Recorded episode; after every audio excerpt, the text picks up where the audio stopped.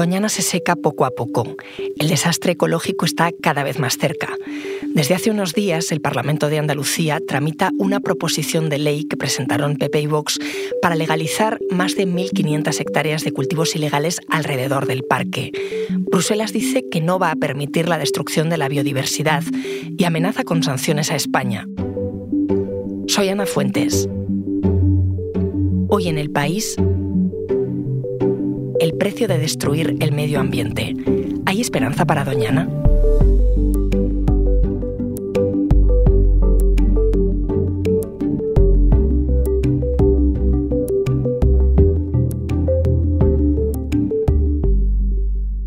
Uno de los periodistas que más conoce este espacio natural es Manuel Planelles, uno de mis compañeros que se encargan de los temas de medio ambiente en el periódico. ¿Qué tal, Manu? Hola, Ana. Te he llamado porque quiero entender por qué es tan importante Doñana y por qué no lo estamos cuidando.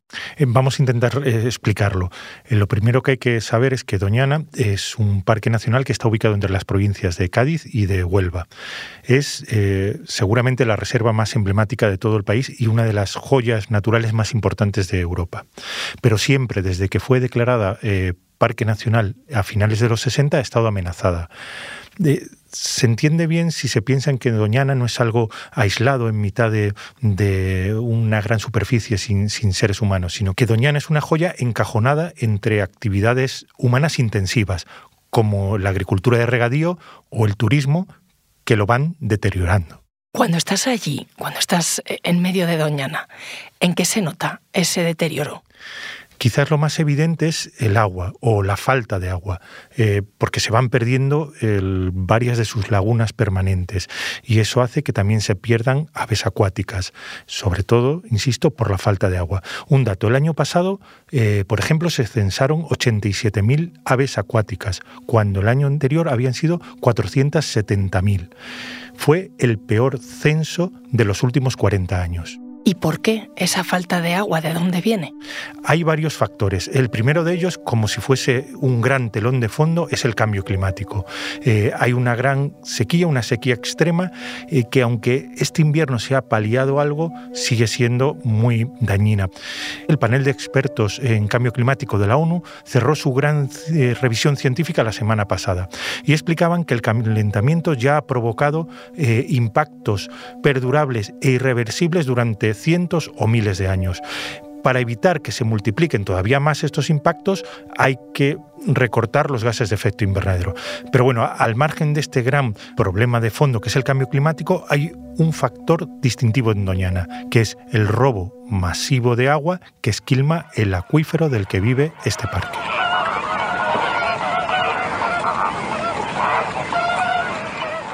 Manu, yo quiero entender eh, ese problema concreto. ¿Quién roba esa agua en Doñana y para qué? principalmente para usos agrícolas. Justo en la zona norte del parque, la corona forestal que se conoce en, la provincia de Huelva, eh, se concentran una gran cantidad de eh, cultivos de regadío, cultivos de frutos rojos, principalmente fresa.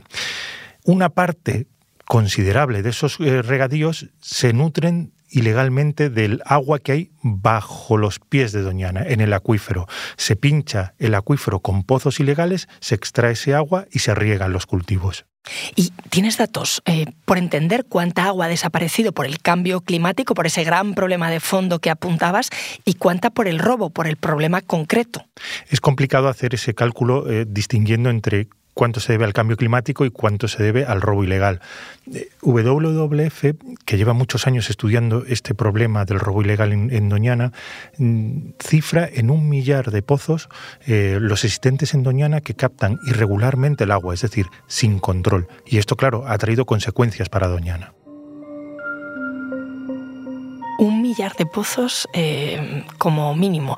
Eh, pero ¿y cuando ves un pozo de esos, cómo es? Cuando vas caminando por el parque, te encuentras uno y es visible. Es difícil tropezarte con ellos, son muy bajitos, es como un cilindro que se levanta apenas 40, 50 centímetros del suelo, por ahí es donde se extrae, y luego hay un sistema de tuberías, algunas veces enterradas bajo la arena, otras veces no, mucha parte del agua de los pozos en balsas ilegales. Esas balsas ilegales se utilizan para regular luego el uso del agua que se lleva hasta los regadíos. Manu, ¿sabes quién conoce muy bien también esos pozos? Nuestro compañero Javier Martín Arroyo, que ha estado muchas veces también sobre el terreno. Eh, no te vayas, que le voy a preguntar.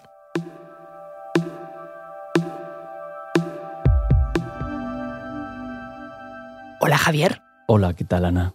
Javier, quería hablar contigo porque tú conoces muy bien Doñana y me gustaría que me hicieras una fotografía de lo que hay allí. ¿Qué te has encontrado en tus últimos viajes? Pues mira, Ana, lo que sí mm, compruebas fácilmente es una evolución a peor muy clara porque cuando, lo más descorazonador seguramente es cuando vamos, paseas por el parque, vas viendo las lagunas que antaño tenían agua, hoy te encuentras eh, eh, tarajes arbustos de hasta 6 metros y eso te, te, te, deja hecho polvo.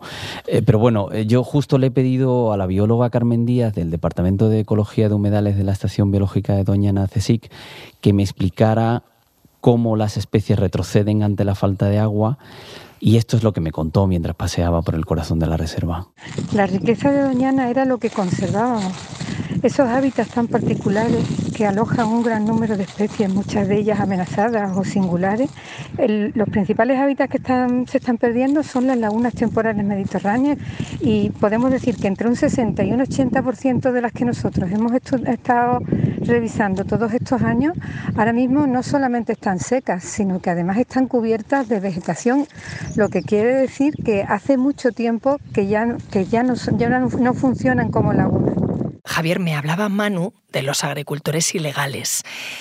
¿Me puedes contar quiénes son y, si están enfrentados a los que hacen las cosas bien, por así decirlo? Pues mira, sí, hay una guerra soterrada entre agricultores legales e ilegales y la razón es que cada vez hay menos agua para regar.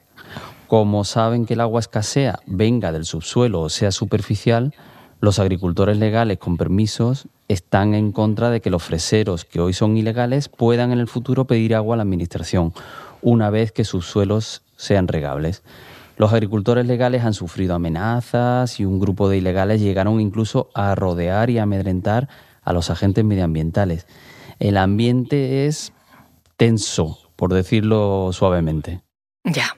Eh, entonces, Doñana es medio ambiente, pero en el fondo también lo que subyace aquí es un asunto de dinero. Claro, porque solo una hectárea de fresas puede dar 30.000 euros de beneficio al año. Y hay muchos agricultores que consideran que tienen derecho a sacar el agua del acuífero porque su padre y su abuelo ya lo hacían hace décadas. Un estudio estimó que los pozos clandestinos extraían entre 70 y 80 hectómetros cúbicos al año pero no se sabe a ciencia cierta porque nadie está seguro de cuántos pozos ilegales hay. El problema es que el acuífero, que tiene nada más y nada menos que 2.400 kilómetros cuadrados, no entiende de fincas y su nivel baja en general porque cada vez se riegan más hectáreas de invernaderos. ¿Y quién vigila em, los pinchazos para extraer agua? Estos eh, trabajan para la Confederación Hidrográfica del Guadalquivir y denuncian cada año a decenas de agricultores ilegales, pero el problema es que las multas les compensan. Esta policía del agua llega, les cierra un pozo ilegal y tras el precinto, a la mañana siguiente, ellos abren otro escondido entre los arbustos. Eh, los beneficios económicos dan de sobra para pagar las multas. Ahora me sigues contando, Javier. Enseguida volvemos. Porque escuchas hoy en el país y siempre tienes ganas de más, recuerda que los sábados y los domingos tienes nuevos episodios gracias a la colaboración de Podimo y El País Audio.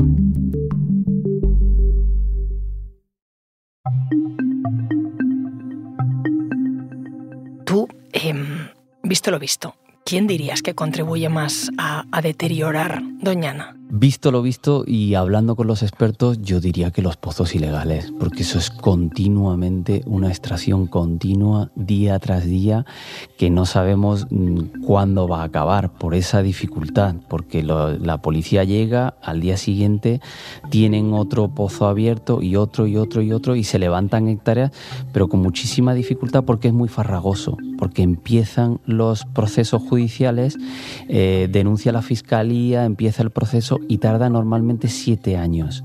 Y a los siete años eh, se le multa o se le condena a ese agricultor, pero normalmente siguen con otras fincas en otro sitio. Claro. Y luego está Matalascañas. ¿Matalascañas qué es? Pues mira, es una urbanización con 150.000 veraneantes y cuyos pisos y chalés están pegados a una valla que delimita con el parque, a menos de un kilómetro de las primeras lagunas de la reserva.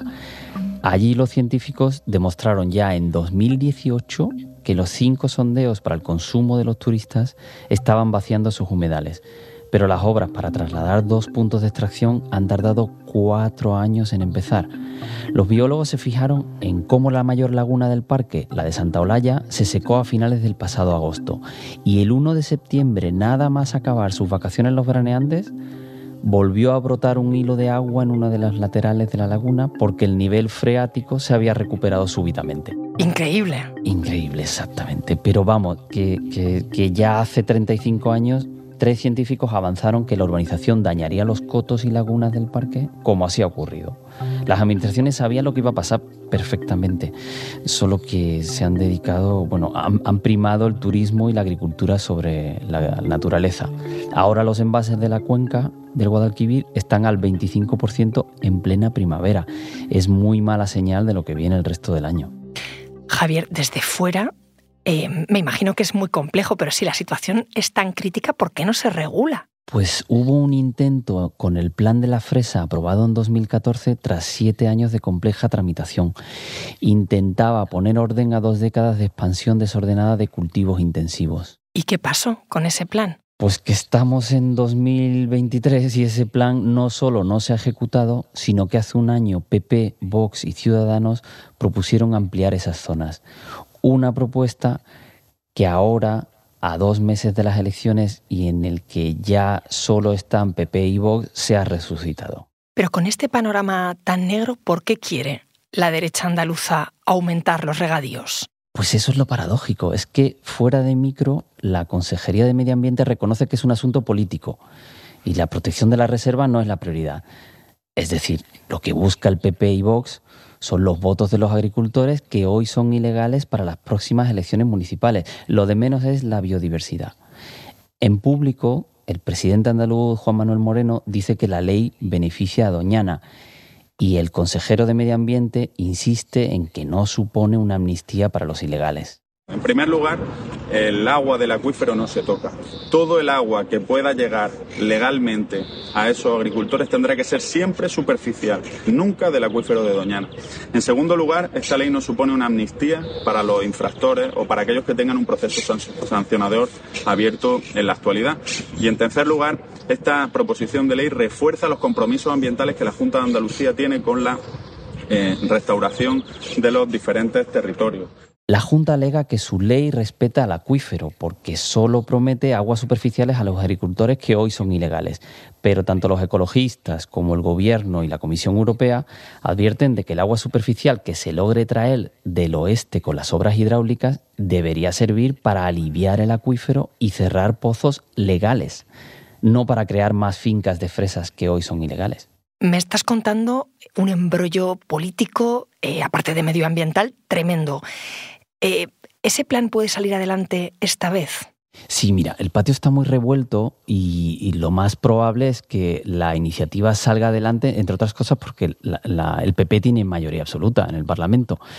Eh, estos días, si tú escuchas a la Junta, la Junta repite que su ley blinda el parque, pero claro, eh, en paralelo ha optado por tramitarla por vía de urgencia y, sobre todo evita un plan como el del 2014 para saltarse todos los dictámenes de los expertos y la evidencia científica, que muy probablemente le diría eso no se puede hacer.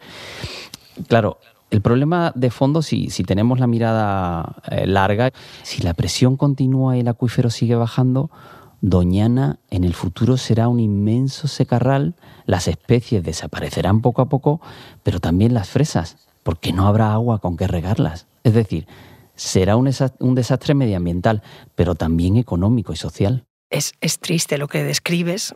¿Ha ganado entonces la partida la agricultura frente a la ecología allí en Doñana? Pues mira, eso justo es lo que le pregunté yo a Carmen. Yo espero que no, que no la hayan ganado definitivamente. Creo que todavía quedan esperanzas en que seamos capaces de recapacitar, ver lo que estamos perdiendo y dar marcha atrás pero la verdad es que la verdad es que van ganando, van ganando porque ya se ha perdido mucho y estamos en una situación tan crítica que si no damos atrás ahora está perdida para siempre. Qué duro, ¿no? Ver que vamos con tan poco tiempo. Gracias, Javier. De nada, gracias a ti, Ana. Manu, vuelvo contigo porque todo esto que nos contaba Javi de los agricultores en Doñana em, tiene consecuencias solo regionales, locales, o hay también una lectura fuera de allí. No, lo, que ocurre en Doñana y está teniendo consecuencias en un supermercado de Berlín o en otra gran superficie en Ámsterdam. Eh, las fresas de Huelva eh, tienen desde hace años una mancha que es este robo de agua ilegal. En muchos supermercados se está empezando a no admitir fresa de esta zona precisamente porque no se ha solucionado el problema de las captaciones ilegales. Es un problema que debería preocupar a todo el sector de la fresa de Huelva. Y justamente fuera cómo se percibe todo este problema de Doñana en, en Bruselas, en la Unión Europea. En Bruselas consciente de la importancia que tiene el espacio protegido, eh, sigue muy de cerca todo lo que ocurre en Doñana. Eh, en su día la Comisión ya amenazó con multas a España, la UNESCO se posicionó en contra, más de mil científicos firmaron un manifiesto y el Gobierno central advirtió que llevaría el cambio legal ante el Constitucional. Ahora ha vuelto a ocurrir. De hecho, incluso en el debate de la moción de censura de la semana pasada, Doñana también apareció y Sánchez aludió a este tema. Hoy mismo acabamos de conocer por parte de la Comisión Europea un apercibimiento de nuevo a España ante la situación que están viviendo los acuíferos en Doñana o también en el Mar Menor frente a la pasividad de los gobiernos autonómicos del Partido Popular, tanto en Andalucía como en Murcia, que prefieren mirar hacia otro lado o incluso atacan frontalmente nuestros ecosistemas más preciosos, a pesar, como he dicho antes, de las duras advertencias de la Comisión Europea, la última recibida precisamente esta semana. El presidente se estaba refiriendo a la carta enviada por la directora general de Medio Ambiente de la Comisión, en la que advertía de que si sale adelante la proposición de ley que se está tramitando en el Parlamento y que va a regularizar los cultivos ilegales, la Comisión no va a dudar en adoptar todas las medidas necesarias, incluida una denuncia ante el Tribunal de Justicia de la Unión Europea. O sea que Bruselas se lo toma muy en serio y va a actuar. ¿Qué consecuencias puede tener ese recurso? Pues podría acabar en una sanción, como advierte también en su carta la Comisión. ¿Y una multa que puede costarle cuánto a España? pues al margen del daño ecológico del problema, es complicado saber la cantidad exacta, porque depende primero de cuánto pediría de sanción eh, Bruselas y cuánto concedería como sanción el tribunal. España ya fue condenada en 2021 por no controlar precisamente las extracciones ilegales de agua eh, que dañan a Doñana. Pero aquello fue algo así como un primer aviso, mm, no acarreó una sanción. Sin embargo, Bruselas dejó claro entonces que si no se resolvían los problemas, volvería a denunciar a España y esta vez sí habría multas. Y la Comisión entiende ahora que legalizar esos cultivos no va en el camino para solucionar el problema. Hay que recordar que España es uno de los países que más expedientes tiene abiertos por incumplimientos medioambientales de toda la Unión Europea. En 2022 eran 26 expedientes. ¿26? ¿Y, por qué? Muchos expedientes son por no adaptar la normativa española a las diferentes directivas europeas en temas medioambientales. Y otras son por incumplimientos de diferentes normas de calidad del aire, por ejemplo, en el caso de Madrid o el área metropolitana de Barcelona, de nitratos o de vertidos. Pero el caso quizás más importante es el referido a la falta de depuración de las aguas residuales. Eh, por este motivo, España tiene abiertos cinco expedientes y uno de ellos acabó en una multimillonaria sanción que todavía seguimos pagando, porque cada seis meses eh, que transcurren sin que resolvamos el problema, esa multa va creciendo. ¿Y sabes cuál es uno de los lugares en los que no está resuelta la depuración de aguas residuales? ¿Cuál? Mata las Cañas, el núcleo de población que justamente está encajonado en Doñana. Mata las Cañas, justo, Manu, era la urbanización de la que me hablaba eh, Javier, de esa urbanización que hace ya 35 años los científicos avanzaron que podría dañar el parque. Se cierra el círculo así. Gracias, Manu. Gracias.